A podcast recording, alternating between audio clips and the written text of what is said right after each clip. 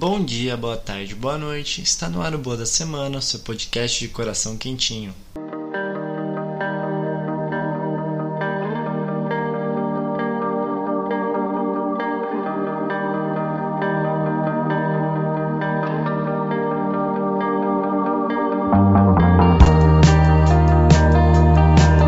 Dando os nossos recadinhos habituais, siga a gente nas nossas redes sociais, tanto no Instagram quanto no Twitter, a gente é o Boa da Semana Pode. Você também pode mandar um e-mail pra gente, a gente é o Boa da Semana Podcast, arroba gmail.com. Aqui no nosso podcast a gente tem um esquema de apadrinhamento no apoia.se. Se você gosta do conteúdo, se você quer ter eventualmente mais conteúdo, é só apoiar a gente lá no apoia.se barra Boa da Semana. Esse momento é onde a gente agradece nossos padrinhos que fazem esse podcast acontecer e aumentar. Então, muito obrigado por todo o apoio e por confiar em mim. Se você não consegue apoiar financeiramente, já me ajuda de muito, muito, muito grado. Se você compartilhar esse episódio com alguém, explicar um pouquinho da ideia do podcast. Se você ainda não entende um pouquinho a ideia desse podcast, eu convido você a voltar no episódio 1, onde eu explico as referências, a motivação e o que a gente quer fazer com esse podcast com o potencial que ele tem. E é isso, esses foram os recadinhos da semana. Vamos pro nosso quadro Quebra-Gelo da Semana.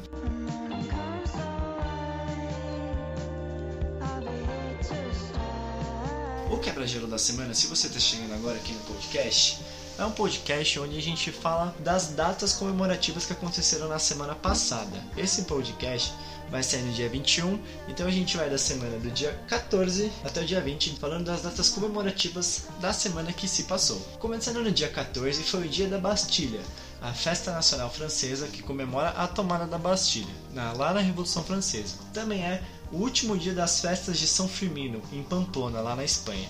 No dia 15 é comemorado o festival de Castor e Pollux. São dois gêmeos da mitologia romana que são conhecidos por ter a mesma mãe, que é a Leda, mas têm pais diferentes. Um é Tíndaro, que era o antigo rei de Esparta, e Zeus. Bom, acho que esse não precisa de muita apresentação, né? Deus do trovão e etc, Deus dos deuses.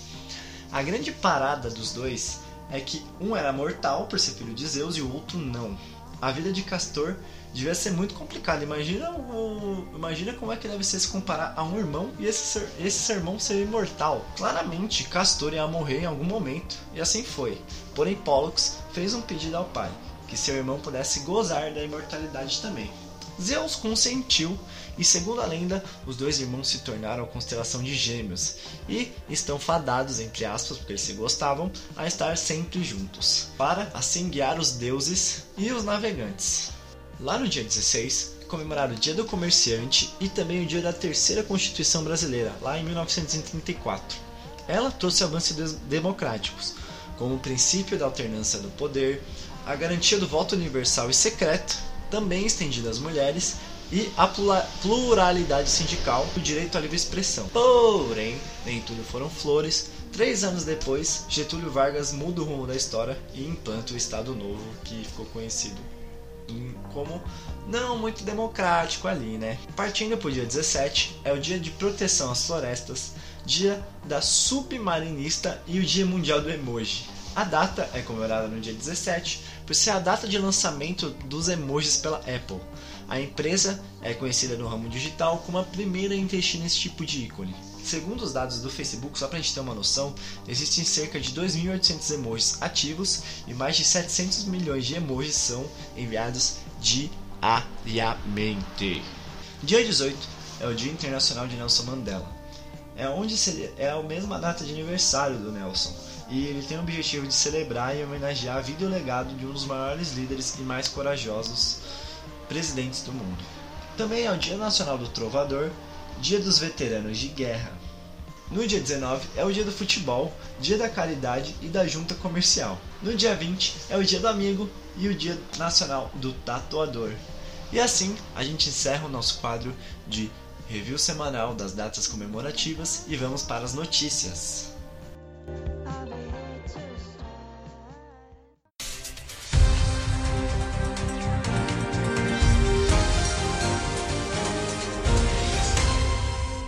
Giro de notícias.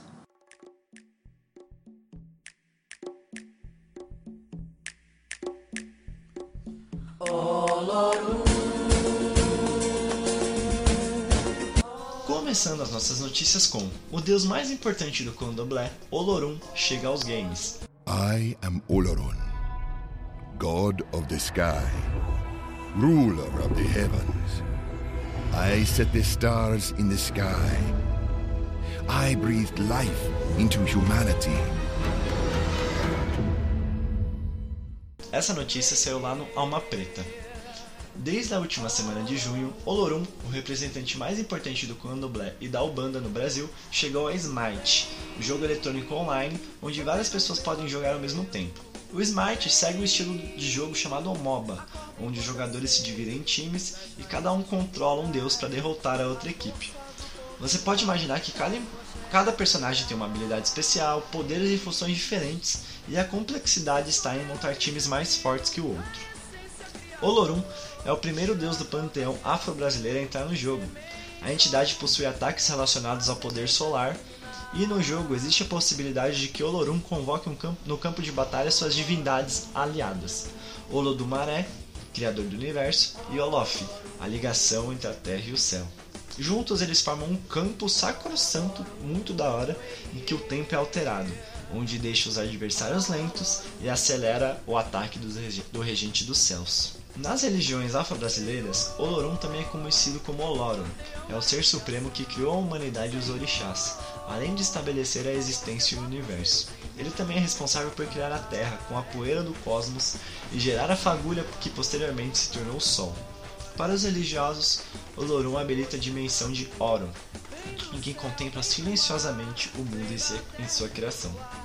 No Smite, o regente dos céus decide vir ao mundo e assumir o papel de líder dos deuses para que esses se unam e tragam fim ao sofrimento dos seres mortais e imortais.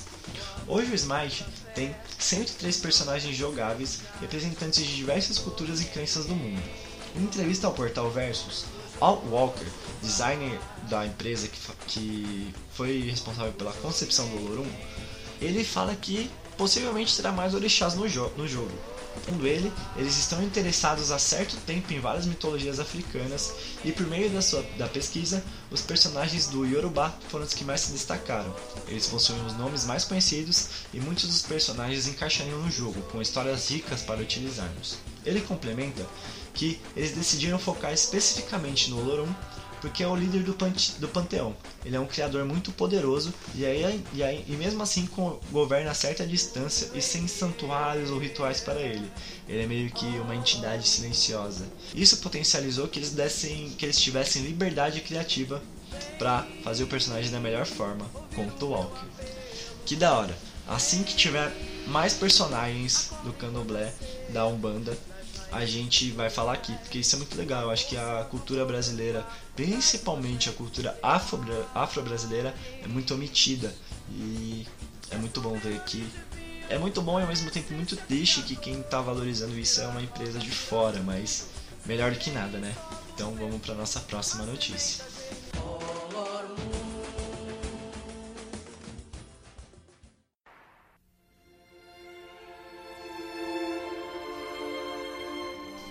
Agora a gente vai falar sobre o motorista de táxi que vai virar tenor de ópera após ter sido filmado por passageira. Essa notícia saiu lá na BBC News. Um motorista sul-africano que gostava de cantar para seus passageiros encontrou fama e carreira na ópera graças a um vídeo viral de suas performances dirigindo.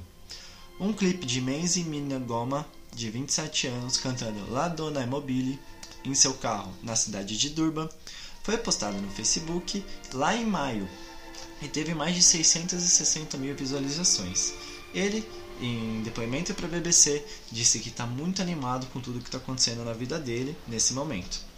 Todos os shows que ele está tendo, as pessoas reconhecem e querem tirar fotos com ele. Ele se sente especial vendo o rosto na TV e nos jornais, além de dar entrevista para rádios e jornais, como o caso da BBC. O motorista foi filmado por Kim Davey, que estava em uma viagem de negócios lá na África do Sul. Em uma viagem no carro de Minogma, se deparou com o talento do motorista e soube que ele era autodidata. Em depoimento, Dave diz que ele trabalhava como motorista para sustentar sua jovem família devido à falta de oportunidades para cantores como ele no país. Assim que Mignogma começou a cantar, ela conta de ter ficado arrepiada Ela ficou completamente surpresa e não podia acreditar que um homem com talento não pudesse usá-lo. E também disse que depois de obter sua autorização para postar no Facebook, ele gravou, ela gravou o vídeo e não tinha ideia que ganharia tanta proporção. E as coisas simplesmente aconteceram muito rápido desde então. Então, a vida de Minogma virou de cabeça para baixo. Ele foi chamado para fazer um teste na ópera da cidade do Cabo, está gravando um single e foi convidado para se apresentar na entrega de um importante prêmio de literatura do país, lá em Joanesburgo, no dia 31 de julho. Também foi convidado a participar da competição internacional de cantores de ópera chamado Vozes da África do Sul, na cidade do Cabo, que vai ocorrer entre dia 18 dia da gravação desse podcast, e 28 de julho. Ele também disse que está indo para Los Angeles para se apresentar em um show de talentos em dezembro. E, claro, ele se sente uma pessoa muito especial com isso. E ele pode perceber que ele não é só um simples motorista de Uber, no caso. Sua ópera favorita é a Cavalaria Rusticana, de Pedro Mascagni. Ele é um cantor natural, mas de gêneros como gospel e jazz. Na ópera, ele investe muito tempo tentando aprender como se faz. A ópera passou por uma grande transformação na África do Sul desde os tempos do apartheid, quando era uma forma de arte elitista e eurocêntrica. Hoje, incorporando sabores distintamente africanos, nos últimos 25 anos o país produziu estrelas internacionais e talentosas, como a soprano Pretty Yendi e o tenor Levi Skepkabani. Foi. Ufa. Hoje, a maioria dos cantores de ópera do país é negra e Minogma espera se juntar a esses talentos. A crescente lista de compromissos dele não para de crescer. Só que isso afetou claramente o trabalho que ele tem como Uber, né? Por fim, ele diz que ainda vai trabalhar como Uber porque é algo que enquanto pagar as contas é o que ele vai ter que fazer, né? No momento, enquanto ele estiver comprometido e motivado a se tornar um artista, ele tem que lidar com a hipótese que ele também tem que pagar as contas.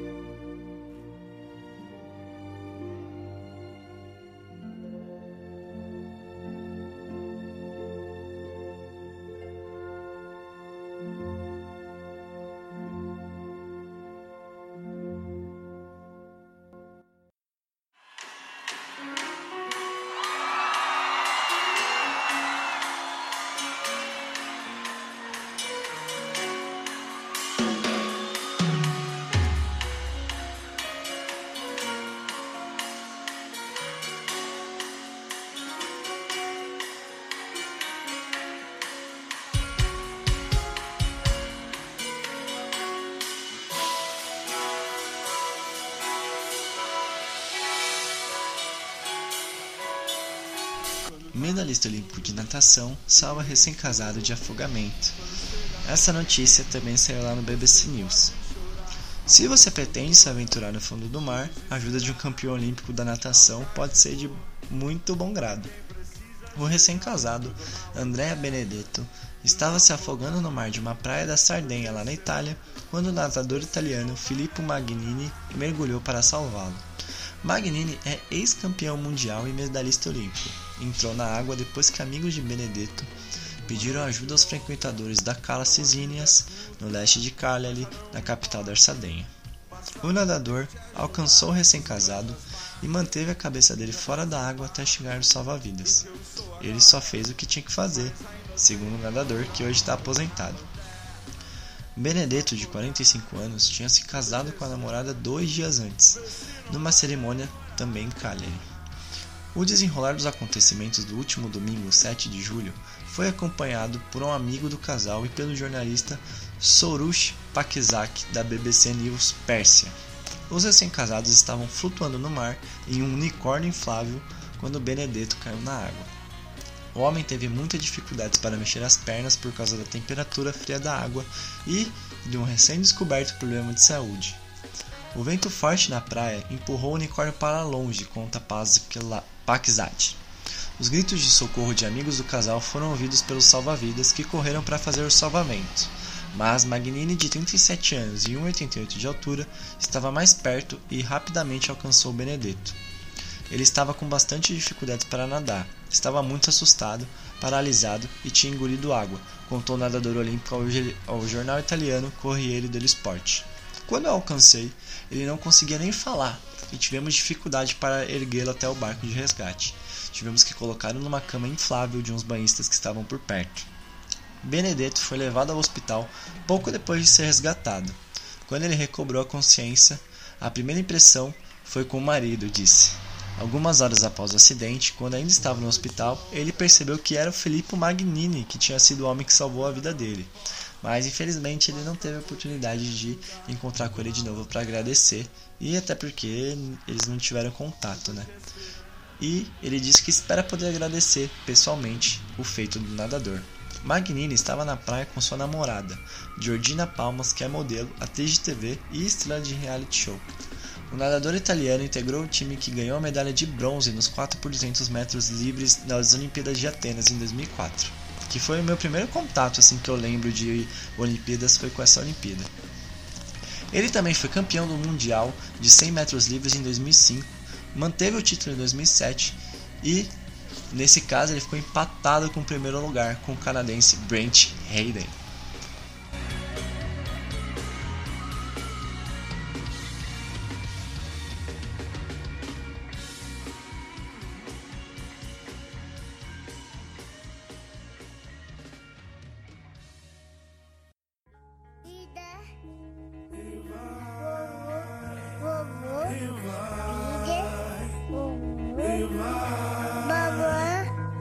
Agora, na nossa última notícia, a gente vai falar de uma idosa que, aos 89 anos, tricotou roupinhas e cobertores para cães abandonados. E, incrivelmente, essa notícia saiu no Pequenas Empresas Grandes Negócios. Os desafios para manter um abrigo de animais aberto são inúmeros. Além dos alimentos e dos remédios, muitos locais também precisam de doações de cobertores para manter os bichinhos aquecidos. Para ajudar a resolver esse problema, Maisie Green, uma britânica de 89 anos, doou seu tempo e sua disposição. Ela já tricotou e doou mais de 450 peças para um abrigo do Reino Unido. Tudo começou há alguns anos, quando o abrigo Dogs Trust fez uma campanha pedindo que as pessoas tricotassem agasalhos para proteger os cachorros no inverno. Ela, que adora tanto tricô, da mesma forma que ama cachorros, sentiu-se mais na obrigação de participar. Ela disse: Eu gosto de tricotar enquanto assisto televisão.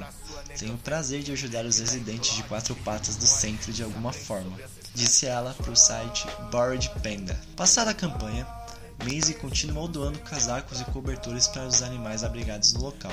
As doações são feitas por ela três vezes ao ano e já totalizaram 450 peças. Com essa notícia muito importante, a gente vai encerrando o nosso giro de notícias, mas fica o recado para revirar o guarda-roupa e botar um agasalho para doação que não só cachorros, mas muitos seres humanos estão passando muito frio, principalmente nesse inverno. Vamos abrir o coração e o guarda-roupa principalmente e vamos achar umas peças para doar, tá bom? Vamos pro nosso coisa boa da semana. Meu herói ainda é ele, trampando desde o 7676. Tanto rotina parecer piada. Rei de Wakanda, o príncipe Pantera Negra, construindo um império sem precisar de grana